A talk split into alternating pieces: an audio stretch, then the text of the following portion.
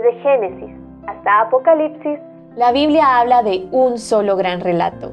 La historia de Dios y su plan redentor en la persona de su Hijo, Jesucristo. Te invitamos a escuchar este extracto de la Biblia devocional centrada en Cristo, presentada por Lifeway Mujeres y Biblias Holman. Pecado limpiado y perdonado. Levítico 16. ¿Te sientes tentada a saltearte este pasaje? Si piensas, ¿para qué tanto ritual o pobrecitos animales? Ni lo pienses, detente. Medita en todas las instrucciones que había que seguir al pie de la letra sobre los lavamientos, las vestiduras, las entradas y las salidas, entre otras.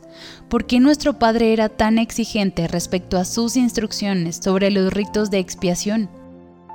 A través de Levítico 1 al 19, Dios le recordaría a su pueblo que Él era sumamente santo y ellos sumamente pecaminosos.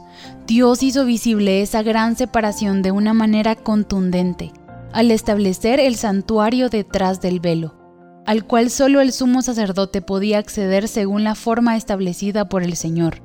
Los hijos de Aarón pagaron las consecuencias por desobedecer este precepto. Cada detalle en este capítulo confirmaba a los israelitas que su pecado era absolutamente terrible y que sus consecuencias, la separación y el castigo, eran terriblemente temibles. La única manera de solucionar esta realidad era tal y como Dios lo había mandado, una vez al año, el sumo sacerdote se vestiría de lino, se lavaría el cuerpo, traería incienso y ofrecería la sangre de animales para hacer expiación por los pecados suyos y los del pueblo. Esta sangre la esparciría sobre el arca que contenía la ley y otro animal que cargaría la culpa de los que a diario quebrantaban esa ley. Sería enviado al desierto. El texto de Hebreos 10.1 declara, porque la ley, teniendo la sombra de los bienes venideros, no la imagen misma de las cosas, nunca puede, por los mismos sacrificios que se ofrecen continuamente cada año, hacer perfectos a los que se acercan.